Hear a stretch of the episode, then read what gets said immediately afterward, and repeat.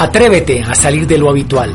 Encara tus miedos, rompe tus paradigmas, cumple tus sueños y deja un legado en este mundo.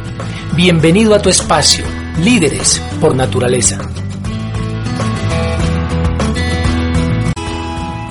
Bien, pues nuestro personaje invitado, o mejor invitada, es Josefina Cano, bióloga, genetista, con maestría y con doctorado en genética molecular, una gran investigadora, pero hoy en día dedicada a la divulgación científica. De modo que tendremos una entrevista apasionante por todo lo que tiene para contarnos Josefina. Josefina, bienvenida a nuestro programa Emprendedores en Casa de Líderes por Naturaleza. Un placer, Mauricio, primero, haberte conocido, segundo, que me hayas invitado y tercero, estar aquí. Regio, eh, Josefina, tengo entendido que tú eres nariñense, ¿verdad? Sí. Estudias en la Universidad Nacional de Colombia Sí. y luego ya haces una carrera internacional. De hecho, eh, actualmente vives entre New York y Bogotá. Sí. ¿Por qué te inclinaste por la biología? La biología me gustaba, no voy a decir mentiras que me, que me apasionara desde pequeña, ni que fue, fui coleccionista de bichitos, ni, ni nada de eso. Eh, fui muy, muy interesada en la lectura desde pequeña, aprendí solita y, empecé a, a meterme en el mundo de la fantasía y después lo fui cambiando. El interés por la biología nació básicamente ya en la nacional. Pero no fue tan fuerte, tanto que me fui un semestre a ver si en antropología eran las cosas más divertidas y resulta que no. Me devolví a biología, no fue tan simpático hasta que apareció una mujer maravillosa, una argentina que venía de México y me empezó a, in- a meter por los lados de la genética. Y ahí la genética me apasionó, me agarró y entonces después me voy para el laboratorio de Emilio Yunis, que era parte de la maestría en genética humana. Eminente genetista. Eminente colombiano. genetista, maravilloso. O sea que definitivamente tener un mentor, Oh. en tu caso fue el gran genetista Emilio Yunis, fue determinante para tú tener una brillante y destacada carrera. Decisivo, ¿Estamos de acuerdo con decisivo, Decisivo, decisivo, decisivo el mentor. Tú ganas el Premio Nacional de Ciencia y el Premio Nacional de Medicina. ¿Qué trabajo, para que, en el en el lenguaje que entendamos los internautas y que tú eres experta en ese tema, en poder divulgar la ciencia, ¿en qué consistió ese trabajo que te hiciera merecedora de ese premio tan importante? El trabajo que presentamos a concurso en la, en la Alejandro Ángel Escobar fue mi tesis de, de maestría. Y fue básicamente pues todo mi trabajo eh, práctico de laboratorio, pero también, pues, por supuesto, cimentado en, en- en- en el trabajo de otros autores. Nada es nuevo en la ciencia, todo bien, en- ni en ninguna actividad, todo es fruto de, de- de montones de personas que, han- que están por detrás. ¿Ese trabajo en particular en qué consistió? Cáncer de retina en los niños, que eh, lo con- el- mm, finalmente la- el trabajo que mandamos a concurso se llamaba Un modelo del cáncer. Aplicaciones de esa investigación. Aplicaciones de esa investigación, eh, la detección temprana, consejo de la detección temprana que eh, quienes me, me ayudaban, eh, me, me proveían el material para el estudio de los tumores que venían de los, de los ojitos de los niños, fue la clínica Barraquer. Y Francisco Barraquer, ya retirado, eh, se empeñó mucho en el eh, procurar que los clínicos se fijaran mucho en los ojitos de los niños, porque se puede detectar temprano. En los países desarrollados se detecta en un 90%, en los países pobres en un 10%.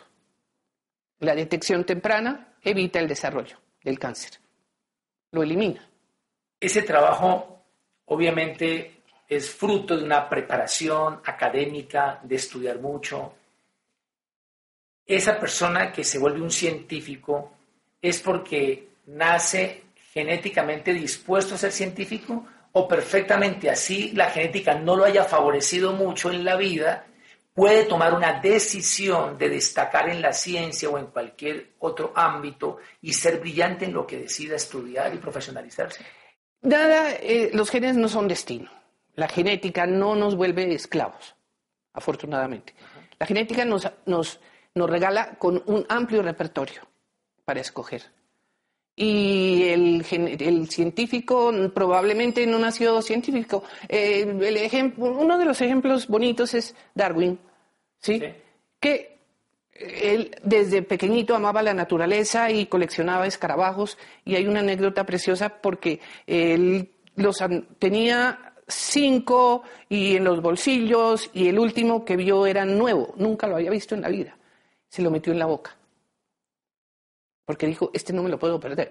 Salió disparado a meterlo en un frasco, pero ese no se lo podía perder. Él desde pequeñito sabía que iba a ser naturalista y quería hacerlo, y se peleó con su familia y todo porque ellos querían que fuera clérigo, y, él quería ser naturalista. Probable, claro que sí, hay, hay una determinación genética, pero como la hay para otras, para las artes, para la, eh, todas las actividades humanas. O sea, la genética no es determinante en lo que la persona se puede convertir. No. Hay elecciones, decisiones que son fundamentales. Por supuesto. Y es el medio ambiente, es la educación, los que los mentores, las personas que ayudan y potencien, potencien esas, esa riqueza con la que nacen las personas. O sea, en esencia todos somos capaces de cualquier cosa. Unos más que otros, hay genios. Claro, hay genios. Hay talentos para determinadas actividades. Eso no lo podemos discutir, eso es indudable. Que igual que si no se preparan, Ah. si no trabajan y estudian, se queda el genio y el talento desperdiciado. Totalmente, totalmente de acuerdo. Tras de cámaras me contabas que hay personas que muy seguramente han nacido con unos talentos, y con unos dones especiales para las artes, para la ciencia, para emprender, en fin, pero que, se- pero que muchos se pierden. Sí. ¿Por qué se pierden? Por, precisamente por eso, porque no hay intervención del medio ambiente. El cerebro es plástico, es una de las características fundamentales, la plasticidad, la neuroplasticidad. Y no es que se estén produciendo neuronas nuevas, ojo, ¿no? Nosotros na- nacemos con las mismas neuronas. Eh, Un bebé tiene las mismas neuronas que un adulto. Lo que sucede es que en los procesos de maduración y desarrollo de un bebé ocurren lo que se llaman podas, que es sencillamente un proceso de selección.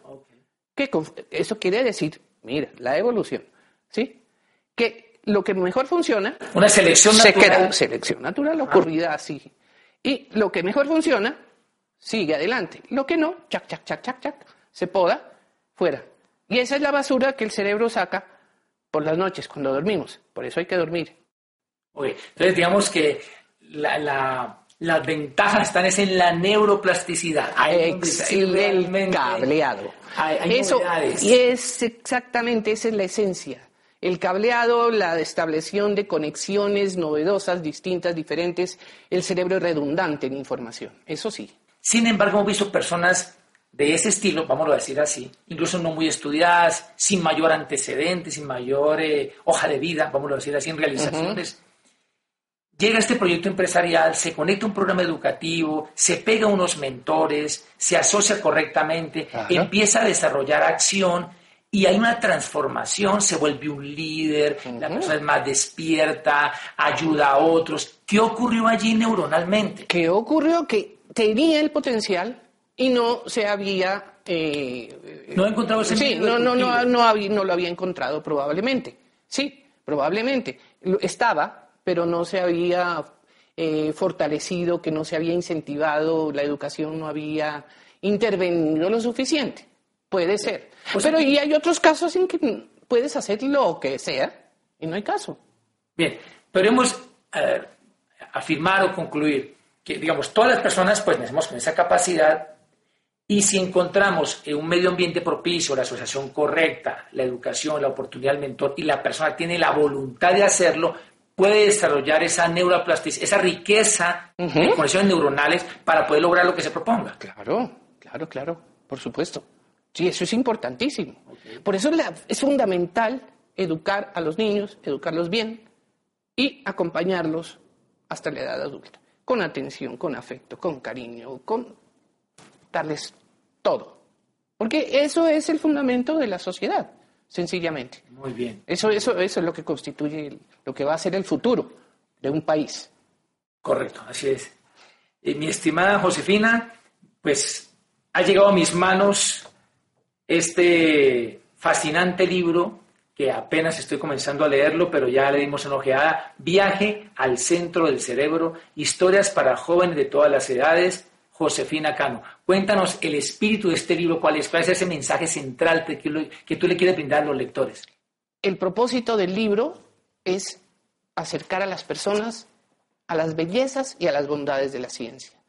Nadie, la ciencia no necesita que nadie la defienda, que nadie la esté ponderando, pero el que hacerle propaganda sí es importante. O sea, este libro es hacerle propaganda al conocimiento científico. El conocimiento científico es, fortalecedor, es enriquecedor, es, es, como oír buena música, es como, es como leerse un buen libro. ¿Dónde pueden encontrar este fascinante libro? ¿Dónde lo pueden encontrar? En Colombia, en Bogotá, en la Librería Nacional, en la Panamericana, y ya está en formato digital. Ah, para todos nacional, los que están por fuera de Colombia, ¿cómo lo Todo en digital. Tú tienes, eh, las personas que quieran seguirte un poco con esto de ciencia para todos, comprender un poquito más el funcionamiento del cerebro y todo esto, tú tienes un blog. ¿Cómo la gente puede llegar a ese blog? Se llama Cierta Ciencia. Cierta Ciencia. Cierta Ciencia. Y los que estén interesados, yo con todo el gusto yo contesto preguntas, yo soy muy abierta, porque ese es mi oficio. Mi oficio es trabajar. Yo soy una servidora de la ciencia. Para nuestros internautas que nos están viendo, que visitan nuestro canal, que quieren emprender, que quieren echar para adelante un sueño, que a veces no se atreven, creen que de pronto no tienen la capacidad de hacerlo, creen que de pronto no tienen las facultades o que no tienen los recursos, en fin. ¿Tú qué recomendación le das a esas personas que quieren emprender, que quieren eh, identificar un talento, quieren echarlo para adelante, pero que por una u otra razón no se atreven? Busquen un mentor, busquen a alguien, alguien, busquen a alguien que esté en el área y que les pueda ayudar a, acceder al conocimiento, porque ese es otro problema que hay en, en estos países, ¿no? Mi querida Josefina, agradecido por esta belleza de obra que la estudiaré con detenimiento y seguramente enriquecerá todos estos conocimientos que queremos difundir a la gente. Y de otra parte, quiero corresponderte esa bella cortesía con mi tercer hijo literario llamado Líderes por Naturaleza, que en últimas alberga el mensaje que quiere este canal y es el de promover el desarrollo de las capacidades de liderazgo en las personas y decir a la gente que quien se determine puede ser un líder y puede alcanzar sus sueños. Mauricio. sea un aporte también para tu vida. Muchísimas gracias. Lo llevaré en, el corazón y en mi escritorio. Tan bella, gracias. Muchísimas bueno, amigos internautas, esta fue una apasionante entrevista una información valiosa con Josefina Cano. Y recordemos la importancia de tener un mentor en lo que queramos emprender, en lo que queramos tener éxito. Recordemos también que, como bien lo dijo eh, Josefina, la genética no es destino, obviamente venimos todos equipados genéticamente, sin embargo, a través de esa neuroplasticidad de nuestras decisiones, de lo que realmente determinemos a hacer, podemos propiciar un nuevo futuro, digámoslo así, o crear una nueva realidad que estemos dispuestos a gestar. Sin más, Dios bendiga sus sueños.